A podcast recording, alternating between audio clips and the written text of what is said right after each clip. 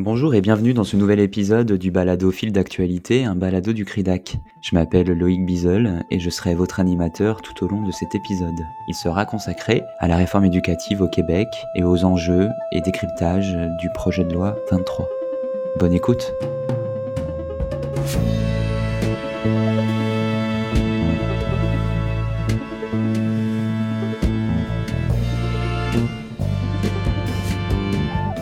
plongeons au cœur du débat qui entoure le projet de loi 23 au Québec, qui redéfinit grandement le système d'éducation de la province. Le projet de loi 23 a été adopté deux jours après notre enregistrement, soit le 7 décembre 2023. Tout au long de cet épisode, nos intervenants et intervenantes feront référence au projet de loi 23, mais il est désormais correct de parler de la loi 23. Depuis l'adoption de ce projet de loi, une préoccupation émerge de la part des syndicats, des fédérations, du réseau scolaire et de plusieurs professeurs et chercheurs en éducation. Ces groupes s'inquiètent de l'absence de soutien prévu dans les écoles pour atteindre ces objectifs ambitieux et des conséquences de cette réforme sur la liberté professionnelle, l'autonomie et l'autorité des enseignantes et des enseignants et de la recherche scientifique en éducation.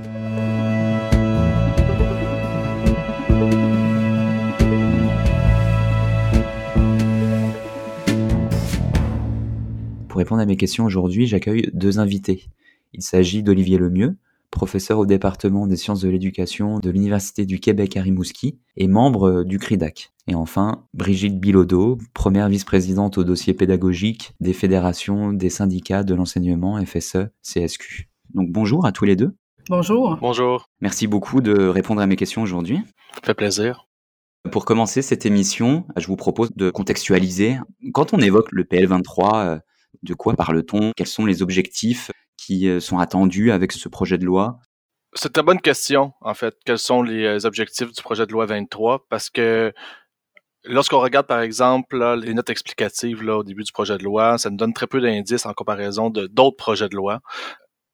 Aussi, lorsqu'on essaie de retracer la pensée du ministre Drainville euh, ou encore les positions prises par la coalition Avenir Québec aux dernières élections ou dans le passé, on comprend un peu mal parfois d'où arrive ce projet de loi-là. Il n'y avait pas eu d'engagement électoraux qui allait en ce sens.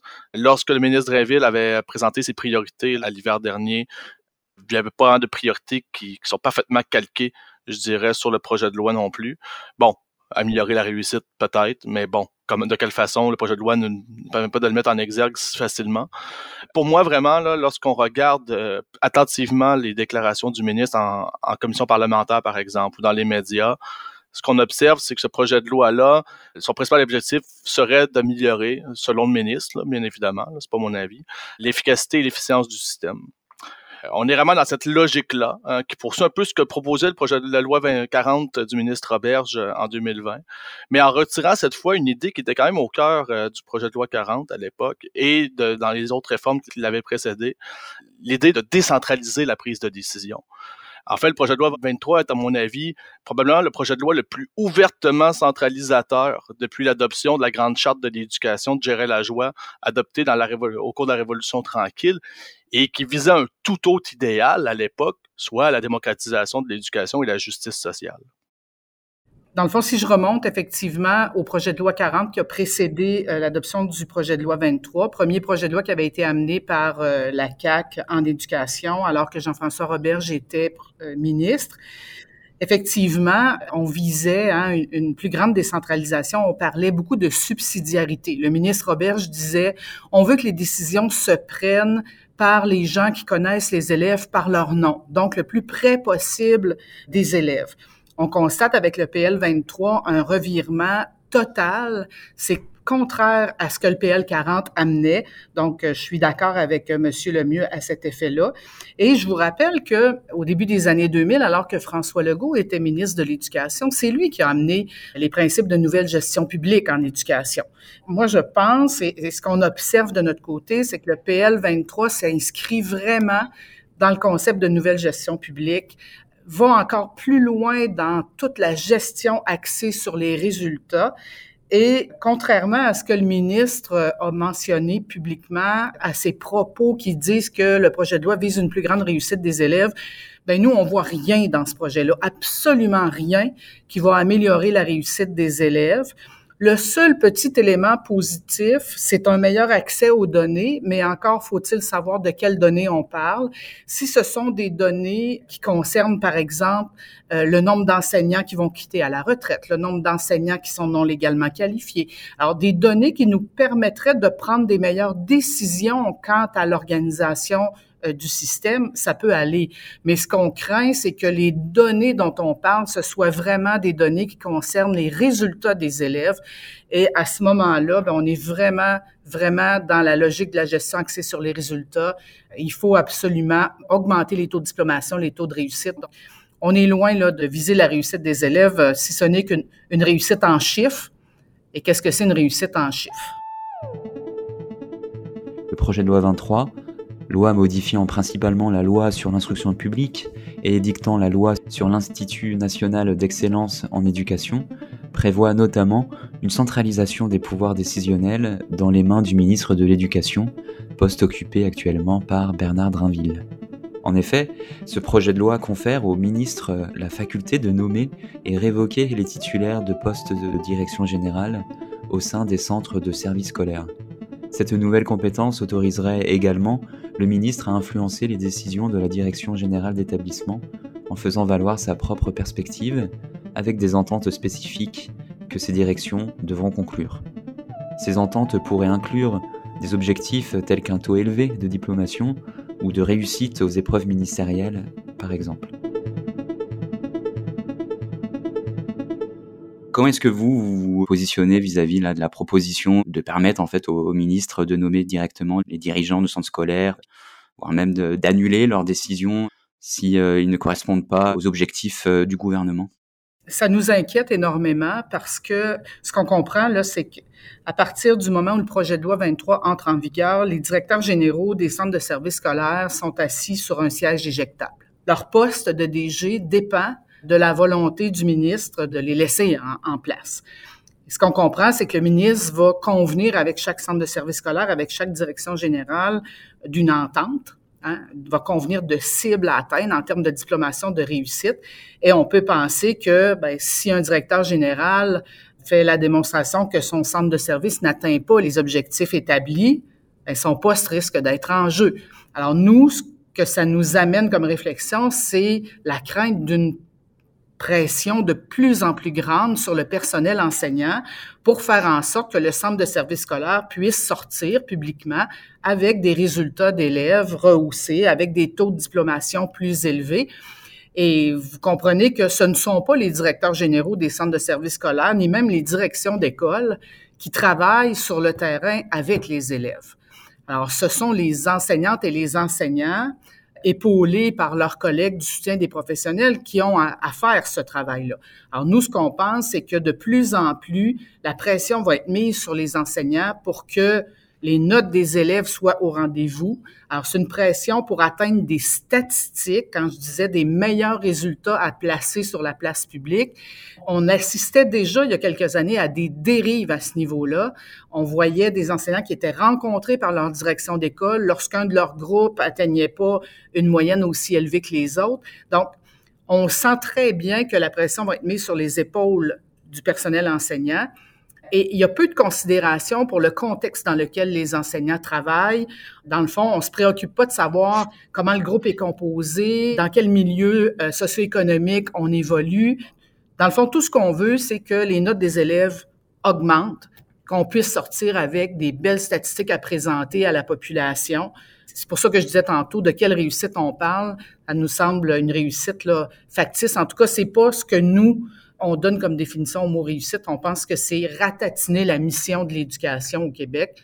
C'est vraiment dramatique. Si je peux compléter, j'ai euh, la même lecture que Brigitte, sincèrement. Il faut se rappeler qu'avant la loi 40 du ministre Roberge, ces DG-là étaient nommés par les conseils de commissaires, hein, qui étaient des élus.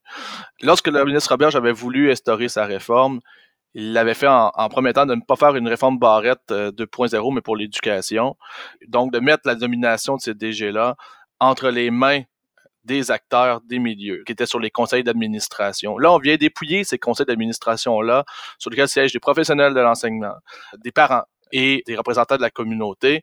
On vient les dépouiller de leur principal pouvoir, en fait, qui était de nommer les DG et donc d'évaluer du même coup leur travail.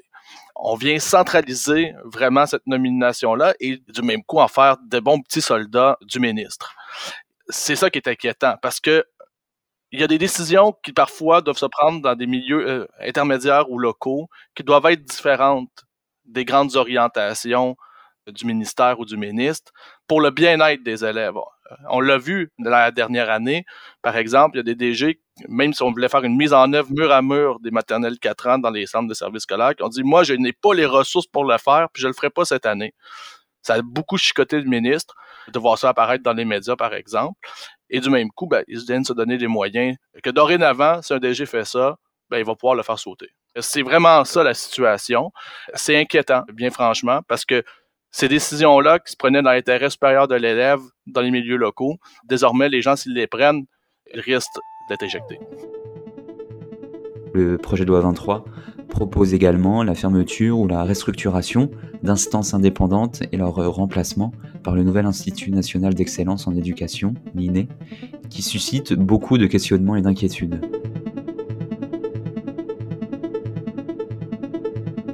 Qu'est-ce que vous en pensez de la création de cet institut, l'Institut national d'excellence en éducation? Comment est-ce que vous percevez vous le changement que ça va apporter, notamment là, au Conseil supérieur de l'éducation, le fait que ce conseil-là va être rattaché à, à l'INE, enfin en tout cas c'est ce qui est prévu normalement avec ce projet de loi.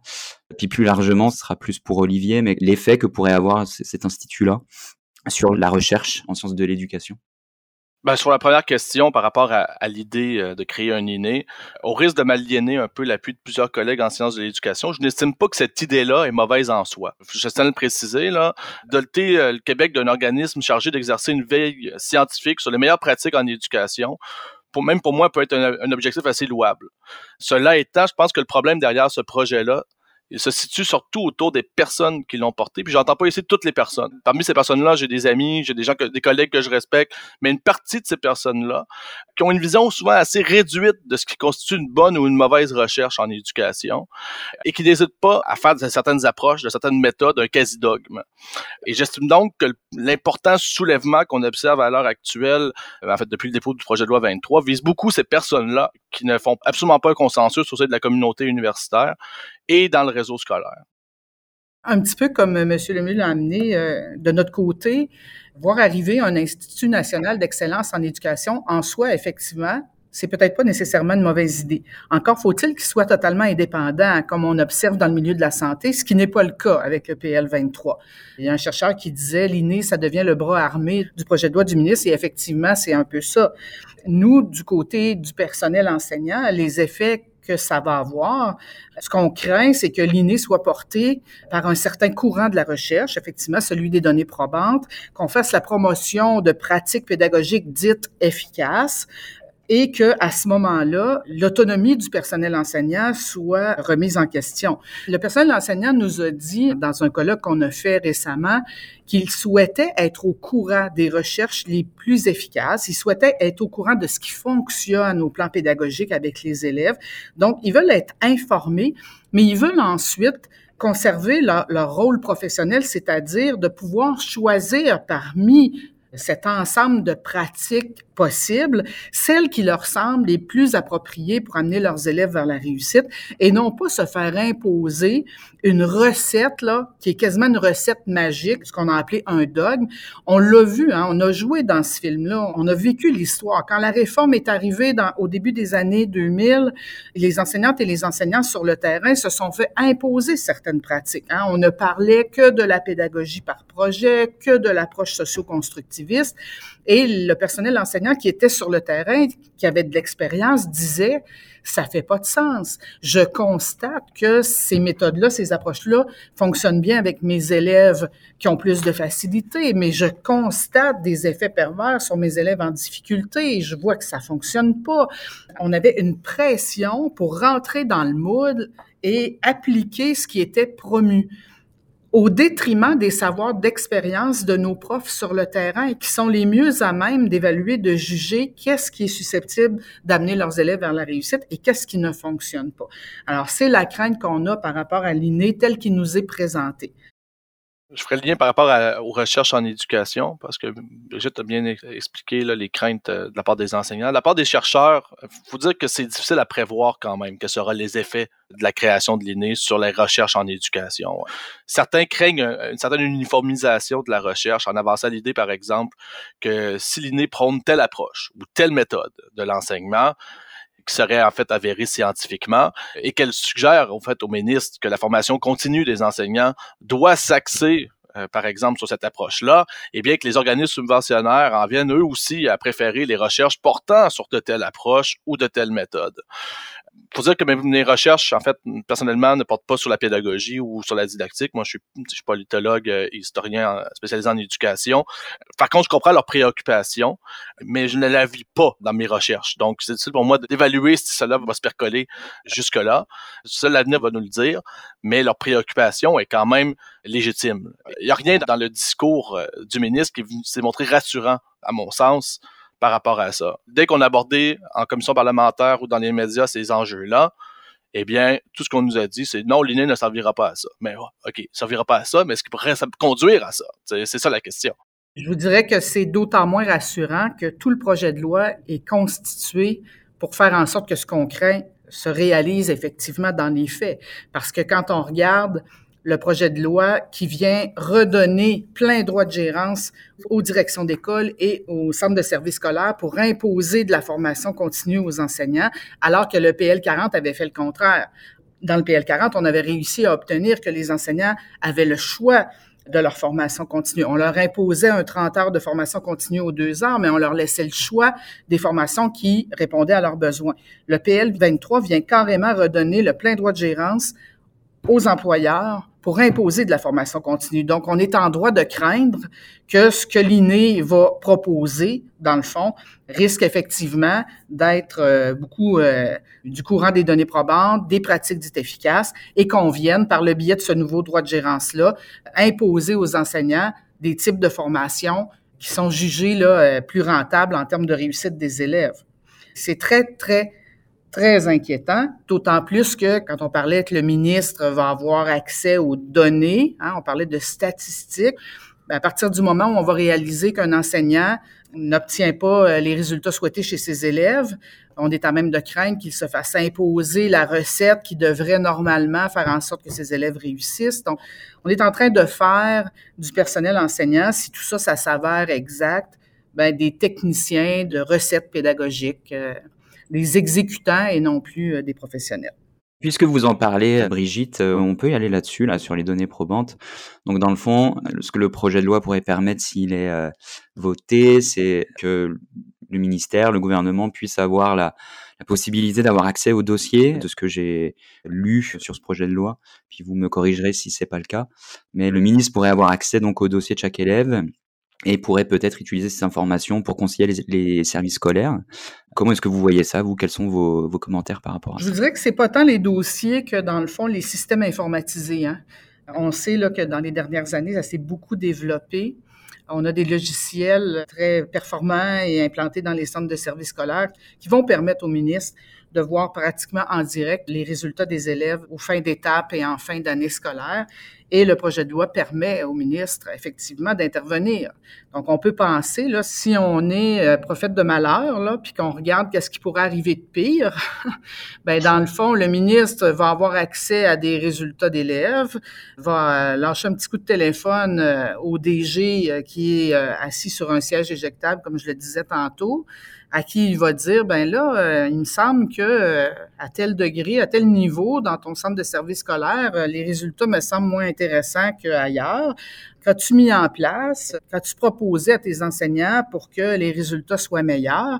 Donc, quand je disais que la réussite va reposer beaucoup sur les épaules des enseignants, ça repose sur la prémisse là, que il suffit d'adopter la bonne pratique ou d'appliquer la bonne recette, puis automatiquement, ça va donner des résultats rehausser ou des meilleurs résultats chez nos élèves. Alors que, comme je le disais tantôt, la réussite scolaire, ça dépend d'une multitude de facteurs dont on fait complètement fi. Dans le fond, on se dit, le seul élément sur lequel on a du pouvoir, c'est les gens qui sont dans l'école. Donc, on va miser sur eux, on va travailler avec eux, on va leur imposer des choses, on va leur dire quoi faire pour que les résultats s'améliorent. C'est placer les enseignants dans une situation intenable. D'autant plus qu'on sait que dans le système actuellement, les ressources sont pas au rendez-vous pour supporter le personnel enseignant dans cette mission-là. Justement, dans un contexte de pénurie, oui, ça peut. Il y a un risque de débordement potentiel. Comme le disait Brigitte, il y a toutes sortes de logiciels qui existent déjà, de systèmes en fait d'informatique qui existent déjà, qui sont dans les centres de services scolaires, puis des, très sophistiqués qui commencent à s'implanter aussi, et qui permettent de voir, par exemple, de suivre vraiment au cours de l'année des élèves comme où ils en sont dans leur cheminement, par exemple. Dans un contexte où il manque de ressources, on peut se demander quelles seront les conséquences éventuellement d'un élève dont on anticipe l'échec? Est-ce que vraiment on va réussir à mobiliser plus de ressources pour favoriser sa réussite? Ou plutôt on va se dire, bon, dans un contexte où les ressources manquent, cet élève-là, arrêtons de mettre d'énergie sur lui et mettons d'énergie sur d'autres élèves. C'est ça le risque qui pend actuellement euh, au-dessus de nos têtes. Là. Par rapport aux données, la centralisation des données au sein du ministère, je peux comprendre quand même que dans l'exercice de fonction d'un ministre ou encore des sous-ministres, on puisse avoir besoin d'avoir le plus de données possible pour pouvoir prendre les meilleures décisions. Ceci étant, il faut quand même comprendre une chose. À l'heure actuelle, dans les ministères, il y a une masse de données sur toutes sortes de choses dans le système et il n'y a pas l'expertise pour pouvoir traiter de ces données-là de façon efficace. Donc, ce n'est pas vrai qu'en amagasinant de plus en plus de, données, que le, ministre va réussir nécessairement à mieux piloter son système. Tant qu'on ne sera pas doté de l'expertise nécessaire au sein de ces mêmes ministères-là, moi, je ne le vois pas ce jour-là là, qu'il va arriver. Il faut savoir aussi que cette approche-là, elle n'est pas une invention du Québec. On peut observer euh, dans certains autres pays des approches similaires et on sait que la gestion axée sur les résultats telle qu'elle nous l'est proposée entraîne des dérives importantes, notamment ce qu'on appelle teach to the test. Le personnel enseignant qui vit une pression énorme pour que les élèves aient de bons résultats, ben, se retrouve dans le fond à enseigner, non pas le contenu total du programme, mais à enseigner en fonction de la préparation aux évaluations. Puis on sait qu'au Québec, on a des évaluations standardisées. Les élèves sont soumis à des épreuves ministérielles. Donc, un risque de voir, dans le fond, le personnel enseignant se concentrer seulement sur euh, les apprentissages qui devront être maîtrisés pour réussir un examen, plutôt que, encore là, la mission globale d'éduquer puis de faire des citoyens euh, qui ont une culture générale et tout ça. Et ça fait en sorte aussi qu'on va prioriser dans les milieux souvent les matières les plus, entre guillemets, payantes. Donc, on va se concentrer sur le français, sur les mathématiques, sur les sciences, au détriment d'autres matières scolaires qui sont pourtant, qui ont toujours été vues comme étant respectueuse de la mission de l'école, c'est-à-dire de faire en sorte que les élèves en formation générale, au primaire et au secondaire, soient confrontés ou soient euh, éveillés à toutes sortes d'aspects. Donc, les arts, euh, la musique, euh, les langues, dès que ce sera des matières qui ne font pas l'objet d'évaluations standardisées ou d'épreuves ministérielles, bien, on risque d'y accorder moins de temps et donc de faire de nos élèves, d'entacher notre mission qui est de faire en sorte d'arriver à un développement global, puis de faire connaître aux élèves non seulement les matières dites principales, mais avec euh, les arts euh, et tous les éléments de, culture. On voit aussi des dérives comme faire en sorte que les élèves qui ont plus de difficultés ne se présentent pas à ces examens-là. On voit aussi de la complaisance à l'égard de l'évaluation, de la tricherie, des manipulations de notes. Puis on, on le sent déjà là, dans certains milieux, le discours de mettre l'emphase sur les élèves qui sont payants, c'est-à-dire les élèves qui sont pas en très, très grande difficulté, mais un peu comme M. Lemieux le disait, les élèves qui sont, disons, juste sur le bord, là, et euh, chez qui on va mettre beaucoup, beaucoup d'énergie pour rehausser les résultats, au risque d'abandonner les élèves qui ont vraiment beaucoup de difficultés, effectivement, dans un système où on n'a pas les ressources pour y répondre. Et ces dérives-là étaient déjà présentes. Donc, la crainte, c'est qu'avec le projet de loi 23, en fait, qu'on les revienne les renforcer. Euh, vraiment. Parmi les autres conséquences, euh, l'anxiété de performance hein, de nos élèves. On se scandalise lorsque il y a une étude qui apparaît dans les médias qui recense que nos élèves, 50-60% euh, de nos élèves souffrent d'anxiété de performance dans les écoles, par exemple. Mais si tout le système est axé sur leur performance, comment vous voulez pas en créer des, euh, êtres anxieux? Est-ce que c'est vraiment le genre de vision qu'on a pour notre école? D'abord et avant tout, d'amener nos élèves à ne pas nécessairement évoluer dans un milieu dans lequel il fait bon d'être, où il fait bon d'apprendre, faire des êtres qui ont envie de s'épanouir, donc à être en contact avec toutes sortes de disciplines, ou plutôt en faire une école qui est tout axé sur la performance scolaire, sur les résultats, toujours en réfléchissant à où je me diriger par la suite. Hein. c'est qu'est-ce que je vise. Donc, c'est vraiment une drôle de période dans laquelle on se trouve présentement. Puis le projet de loi 23 vient juste ajouter, je dirais, ajouter une pierre à la mort. Là. On est vraiment dans une vision très utilitariste de l'école plutôt que dans une vision plus humaine de l'éducation.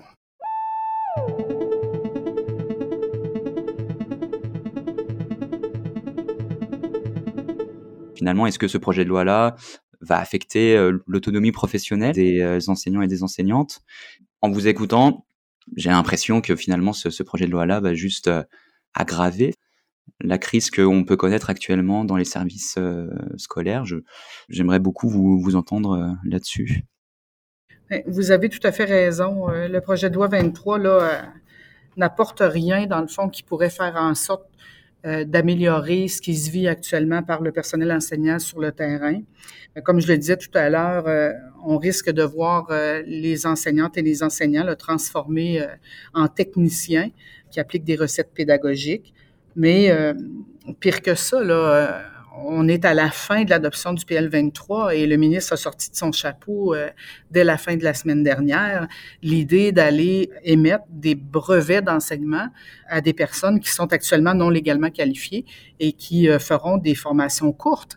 Donc, d'un côté, on a un gouvernement qui dit que l'éducation est sa priorité, un gouvernement qui s'est donné un plan de valorisation de l'éducation, et d'un autre côté, avec le PL23, ben, on assiste à une déprofessionnalisation de l'emploi d'enseignement dans un contexte aussi de pénurie. Donc, on met en place un projet de loi qui n'apportera rien, dans le fond, comme solution pour améliorer les conditions d'exercice, les conditions d'apprentissage des élèves. On est en lutte. Je ne vais pas parler de négociation, mais c'est un fait. Hein. Les enseignantes et les enseignants actuellement mènent une lutte historique pour faire en sorte d'améliorer le réseau public d'éducation. Et le PL 23 va à l'encontre de l'ensemble de ces éléments-là. C'est assez paradoxal. C'est pour ça que je disais en début d'interview, ça m'apparaît tout à fait loufoque quand le ministre de l'Éducation dit que ce projet de loi-là vise à améliorer la réussite des élèves. C'est tout sauf ça. Je dirais que Brigitte l'a très bien exprimé ici. Là. Vraiment, euh, ce qu'on observe en fait avec ce projet de loi-là, puis avec d'autres changements qu'a instauré la Coalition Avenir Québec au cours des dernières années, il faut le dire. Là. Donc, euh, que ce soit les modifications sur le règlement euh, des autorisations d'enseigner. On observe en fait une déprofessionnalisation de la profession enseignante. Depuis les années 90, au moins au Québec, là, il y a comme une marche vers laquelle on se dirigeait, qui était de plus en plus une, grande professionnalisation de cette profession-là, qui vient avec une grande autonomie professionnelle normalement aussi, et avec une formation universitaire de qualité. Donc, axé oui sur de la pratique, mais aussi sur une compréhension globale, une, pensée critique sur la profession, sur le milieu. Tout ça est en train, en fait, de disparaître au nom de la pénurie, mais aussi d'une vision, je dirais, de la profession qui ne rencontre pas celle qui est portée par, bien sûr, les enseignants et les enseignantes, par la majorité des universitaires qui évoluent en sciences de l'éducation également, pour lesquels il va de soi que les recherches, qu'est-ce qu'elles nous disent, c'est que il n'y a pas de magie. Là. Comment on peut améliorer le système scolaire? C'est en améliorant la formation de nos maîtres, en s'assurant que la formation de nos maîtres soit de qualité, d'assurer une bonne formation continue, donc de leur dégager du temps pour faire de la formation continue, ce qui est le gros problème avec l'heure actuelle. En ce moment, c'est pas la qualité de la formation continue qui est, ou encore l'orientation de la formation continue qui, qui fait défaut. C'est le temps qu'on donne à nos enseignants, à nos enseignantes pour, pour faire cette formation continue-là. Également, sur quoi faut-il s'appuyer pour améliorer notre système? Sélectionner davantage dans l'entrée à la profession, l'entrée dans les baccalauréats, donc valoriser davantage le métier.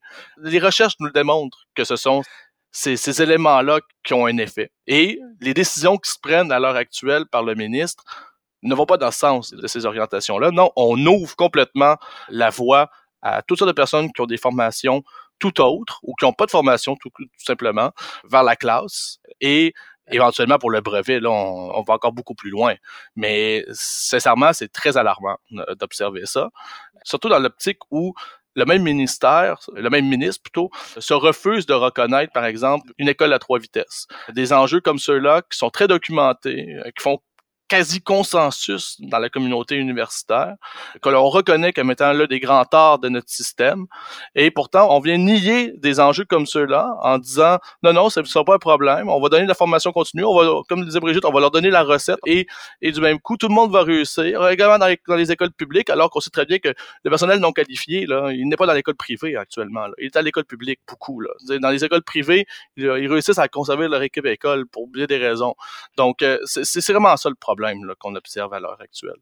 Quand je disais que c'est paradoxal, on instaure un Institut national d'excellence en éducation en nous disant on va avoir un centre d'excellence qui va venir nous faire état des recherches les plus prometteuses, on va améliorer le système de cette façon-là, mais en même temps, on est à même de constater qu'actuellement, les recherches qui démontrent qu'effectivement, on a une école à trois vitesses, les recherches qui démontrent que le statut socio-économique des élèves, ça a une influence sur la réussite, les recherches qui démontrent qu'est-ce que ça prend pour valoriser l'éducation et le personnel qui y œuvre. Quand on regarde ce qui se passe dans les pays qui obtiennent les meilleurs résultats chez leurs élèves, qu'est-ce qu'ils ont mis en place pour y arriver, ben on se rend compte que ce qui nous est proposé, ça va complètement à l'encontre de ces éléments-là. C'est que d'une part, on nous dit, on veut se fier à la recherche, puis en même temps, par certains côtés, on en fait fi complètement. Donc, c'est ce qui me fait dire que ce qui est en train de se mettre en place, c'est très idéologique. Et quand on regarde ce qui pourrait arriver de pire, malheureusement, je crains que ce soit le cas.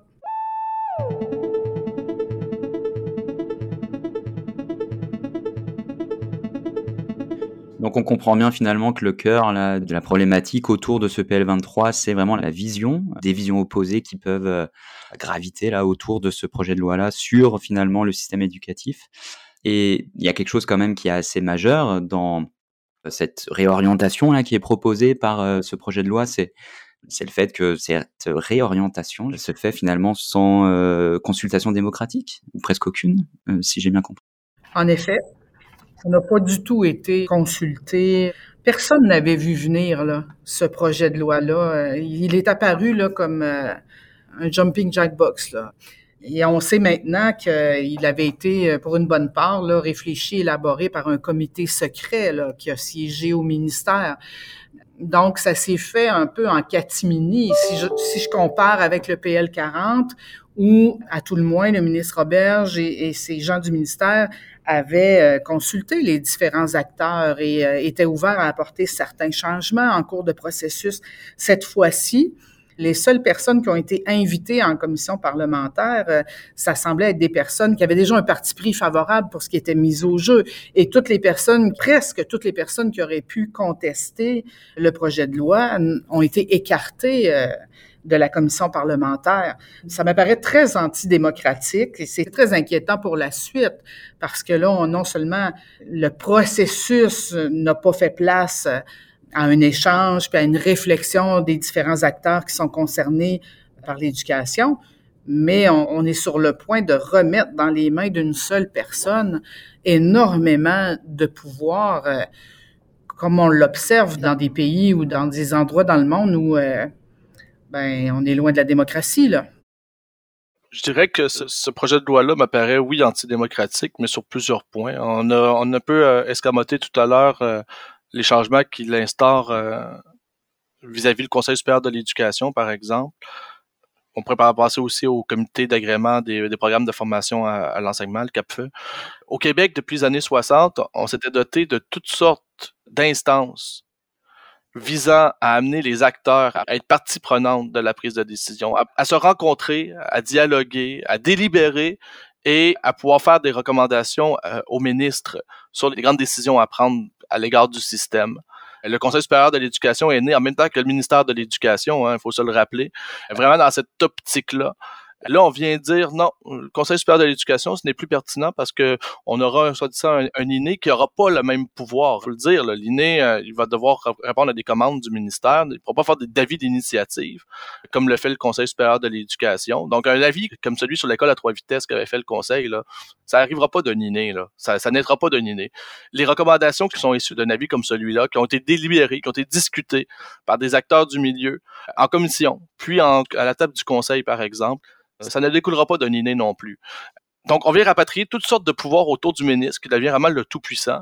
Si on met ça en comparaison avec euh, également avec les changements qu'on a instaurés avec le projet de loi 40, donc la disparition des conseils de commissaires, qui est venu faire disparaître aussi d'autres contre-pouvoirs dans le système et les remplacer par des conseils d'administration qu'on vient à nouveau dépouiller avec le projet de loi 23. Eh bien, qu'est-ce qu'on constate? C'est qu'essentiellement, à partir de l'adoption du projet de loi 23, les seuls acteurs quasiment qui vont pouvoir émettre des avis contraires au ministre dans notre système de façon officielle, j'entends, là, ce sera les groupes de pression, par exemple les syndicats et les universitaires.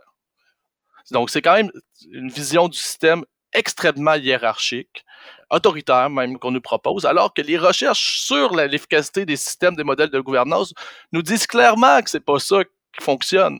Donc, c'est très inquiétant d'observer tout ça. Donc, oui, je vois des dérives démocratiques de ce côté-là, absolument. Je suis tout à fait d'accord. C'est, une élimination totale de tout ce qui est contre-pouvoir. Monsieur Lemieux a parlé du CSE, du Conseil supérieur de l'éducation, mais l'abolition du CAPFE, le Comité d'agrément des programmes de formation à l'enseignement. Donc, le ministre veut faire adopter des formations courtes parce que ça semble être sa solution pour régler la pénurie. Mais en même temps, il élimine complètement l'organisme qui avait la charge de s'assurer de la qualité des programmes de formation à l'enseignement.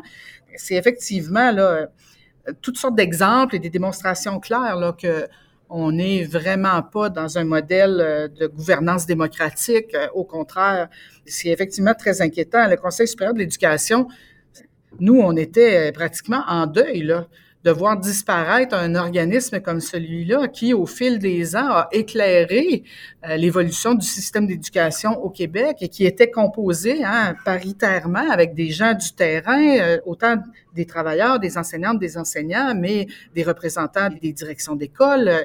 On vient de perdre toute cette richesse-là, puis effectivement, les pouvoirs sont concentrés dans les mains euh, d'une seule personne et d'un petit groupe de personnes. Donc, c'est grave, c'est grave ce qui se passe. Je comprends tout à fait le, deuil de Brigitte. Moi aussi, je le vois comme un grand drame, la disparition du Conseil supérieur de l'éducation. Sincèrement, je le vois comme un fleuron euh, du Québec, à l'instar d'Hydro-Québec. C'est sûr qu'on peut pas venir évaluer la rentabilité d'un organisme conseil de la sorte, hein, à une société d'État. Mais le CSE, non seulement était une source d'information fiable, importante au Québec, mais contribuait aussi au rayonnement du Québec à l'étranger. Il est largement cité dans toute la francophonie, le Conseil supérieur de l'éducation. Et son remplacement par un Conseil de l'enseignement supérieur, c'est pas vrai que ça pourra faire la même chose parce qu'on perd toute la vision systémique qui était au cœur de ce conseil-là. Donc oui, je le vois vraiment comme un grand drame. Donc, si je résume un petit peu, finalement, euh, ce projet de loi-là, ce serait un projet de loi presque en rupture avec euh, tout l'héritage euh, qui a été mis en place depuis les années 60, depuis la première création du ministère de l'Éducation, et une, rupture aussi avec une vision finalement du, système éducatif québécois. Absolument. Absolument. Bon. Vous disiez tantôt, Olivier, que le, processus législatif aussi, la gestion démocratique du processus législatif, des débats peut-être à l'Assemblée ont été aussi questionnants. Et quels commentaires vous, vous auriez à faire Brigitte l'a bien mentionné, la liste des personnes rencontrées lors des consultations particulières, c'était ridicule. Là. Euh, la députée euh, Marois Risky a même dit qu'elle avait eu l'impression d'avoir été convoquée à un dîner de con lorsqu'elle a, lorsqu'elle a su que pratiquement tous les universitaires qui ont été invités à se prononcer sur le projet de loi étaient rattachés à un comité euh, du ministère qui était en faveur des changements instaurés par le projet de loi, mais qu'aucun ne l'a mentionné en commission parlementaire quand même. Là c'est sûr que ce processus-là, oui, mais je dirais l'attitude du ministre, tout simplement également. Puis je terminerai avec peut-être un peu cette anecdote-là. En fait, dans le cadre de mes travaux là, de recherche que j'ai conduits euh, au doctorat notamment, j'avais interviewé plusieurs acteurs qui avaient joué des rôles importants durant les grandes réformes scolaires euh, de la Révolution tranquille. Je me rappelle de fait des mots de Denis Vaugeois, un historien qui était plus tard, euh, après la Révolution tranquille, ex-ministre euh, péquiste en fait, qui avait occupé un siège relativement important au sein du ministère de l'Éducation naissant. Puis me, me disait être perturbé à l'époque par tous les changements qu'initiait le ministre Gérin Lajoie et son sous-ministre de l'époque, Arthur Tremblay. Changement qui lui donnait l'impression de parfois de jeter le bébé avec l'eau du bain. Il m'avait évoqué, en fait, en entretien, qu'il avait discuté avec Arthur Tremblay à, un moment, puis il avait demandé sur quoi vous vous appuyez hein, pour euh, prendre toutes vos décisions, décider de, de signer l'arrêt de mort de telle institution, de mettre tout à terre euh, l'héritage de telle autre institution, etc. Puis il avait été surpris par Tremblay. En fait, Tremblay lui avait répondu euh, Je m'appuie sur mon pifomètre. Hein? Et donc, Vaugeois avait conclu son anecdote à l'époque en me disant que son choc de voir des dirigeants ne doutaient en aucun cas de leurs décisions et de leurs moyens. Et je dois dire que c'est ce qui me choque le plus avec l'attitude de ce gouvernement-là. Il ne doute de rien et surtout pas de ses capacités. Il gagnerait pourtant à consulter davantage et à prêter davantage l'oreille. Cette réforme, les milieux n'en veulent pas. Et comme gérait la joie, euh, je dirais que Drainville est en train de mettre à terre bien des choses que les Québécois ont construit de peine et de misère. Mais contrairement à Gérald Lajoie, il ne le fait pas au nom d'un idéal bien défini, qui est celui de la justice sociale et de la démocratisation, mais euh, autour d'un idéal d'efficacité à tout prix, euh, de performance. On n'est pas dans les mêmes idéaux, là. Donc, moi, c'est tout ça que je déplore vraiment de la situation actuelle. Exactement. Nous, de notre côté, on demandait, on disait que ce serait le temps d'avoir euh, une grande réflexion au Québec sur ce qu'on veut comme système d'éducation. Malheureusement, forcé de constater qu'on n'aura pas cette grande réflexion-là. C'est le PL 23 qui va répondre à notre demande. Ça ne sera pas nécessairement, euh, je pense, euh, une amélioration pour le système d'éducation publique au Québec. Peut-être une dernière question pour vous deux, en lien direct avec ce que vous mentionnez tantôt Olivier, sur ce gouvernement qui ne veut rien entendre. Euh, dans les négociations donc, qui sont en cours euh, entre les syndicats et le gouvernement sur euh, bah, notamment la, rémunération des enseignants et des enseignantes, mais pas que. À quel point est-ce que dans la balance, ce projet de loi-là est mis aussi dans les négociations? C'est ce que Brigitte, vous avez des, des informations complémentaires là-dessus. À quel point est-ce que aussi il y a dans les négociations une demande de recul du gouvernement vis-à-vis -vis, ce projet de loi-là? Non, pas de demande de recul de notre côté là, dans nos demandes syndicales, mais vous savez qu'au départ, du côté patronal, il y avait dans leur demande à eux, lors du dépôt patronal de, de l'année dernière, des attentes par rapport à la formation continue et des attentes par rapport à l'enseignement à distance. Alors, dans le dépôt suivant de la partie patronale, on a retiré l'enseignement à distance, la formation continue des demandes patronales, mais on les a vus apparaître dans le projet de loi 23 le gouvernement se sert de son pouvoir de législation pour venir chercher, venir dans le fond euh, faire des gains. Normalement, on aurait dû passer par la négociation pour discuter de ces éléments-là. Et là, j'en avais pas parlé jusqu'à maintenant, mais le projet de loi 23 ouvre la porte toute grande à l'enseignement à distance. Et nous, ce qu'on pense, c'est que dans le contexte de pénurie actuelle, le gouvernement se donne les moyens de pouvoir, dans le fond, imposer à des enseignants d'enseigner à leur groupe d'élèves et d'avoir d'autres groupes d'élèves ailleurs sous surveillance qui suivront le cours à distance. Donc, c'est une solution facile à la pénurie, l'enseignement à distance. Le ministre Drainville s'est refusé à aller là, puis euh, s'est objecté en disant non, non, non, non, c'est pas ce que je veux faire. Mais dans les faits, pourquoi voudrait ouvrir sur l'enseignement à distance? Parce que quand je vous disais tout à l'heure qu'on veut prôner euh, les recherches, on dit qu'on veut se fier à la science, ben on le sait que l'enseignement à distance c'est pas aussi efficace que l'enseignement en présence sur la réussite des élèves parce que en même temps on nous dit que l'effet enseignant c'est un des facteurs importants pour amener les élèves dans la réussite, le lien que l'enseignant crée avec ses élèves. Vous comprendrez qu'à distance le lien avec les élèves là plus difficile à créer encore là, on, est dans des incohérences.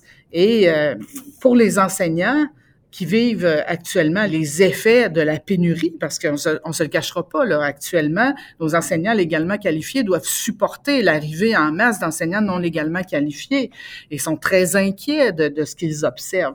Donc, le projet de loi ne réglera rien à ce niveau-là. Au contraire, il vient proposer une solution qui va dévaloriser, déprofessionnaliser notre emploi en accordant des autorisations permanentes d'enseigner à, des gens qui vont avoir des formations courtes. Moi, je dis des formations à rabais dans certains cas. Il n'agit pas sur l'école à trois vitesses, comme on mentionnait tout à l'heure. On dit que ça coûte cher, qu'il y a beaucoup, beaucoup d'élèves qui ont des besoins. Oui, mais est-ce que le problème, c'est pas davantage le fait qu'on a une école à trois vitesses, le fait qu'on prive le groupe de ses meilleurs éléments? en regroupant les élèves dans des concentrations, dans des projets sélectifs? Si on avait des classes équilibrées, comme dans les systèmes qui performent bien, probablement qu'on aurait moins besoin de toutes ces ressources-là, mais on a créé un système concurrentiel et on se retrouve avec un, problème majeur à régler. Donc, ça fait en sorte que les profs demandent qu'on revoie la composition de la classe. Ils n'y arrivent tout simplement plus avec euh, le nombre d'élèves en difficulté qui sont intégrés dans leur groupe. Il y a plein de problèmes actuellement dans le réseau de l'éducation, des problèmes pour lesquels on, attend des solutions dans la présente négociation. Et le projet de loi 23, plutôt que de venir répondre à ces problèmes-là puis proposer des solutions, vient empirer la situation. Je pense qu'on peut clore la discussion là-dessus. Je vous, remercie beaucoup à tous les deux pour les, éclairages que vous nous avez apportés tout au long de la discussion. Je pense que les auditoristes qui nous auront écoutés auront euh, de belles balises pour mieux comprendre tous les enjeux qui entourent ce projet de loi 23. Merci beaucoup encore à tous les deux. Ça m'a fait plaisir. Merci.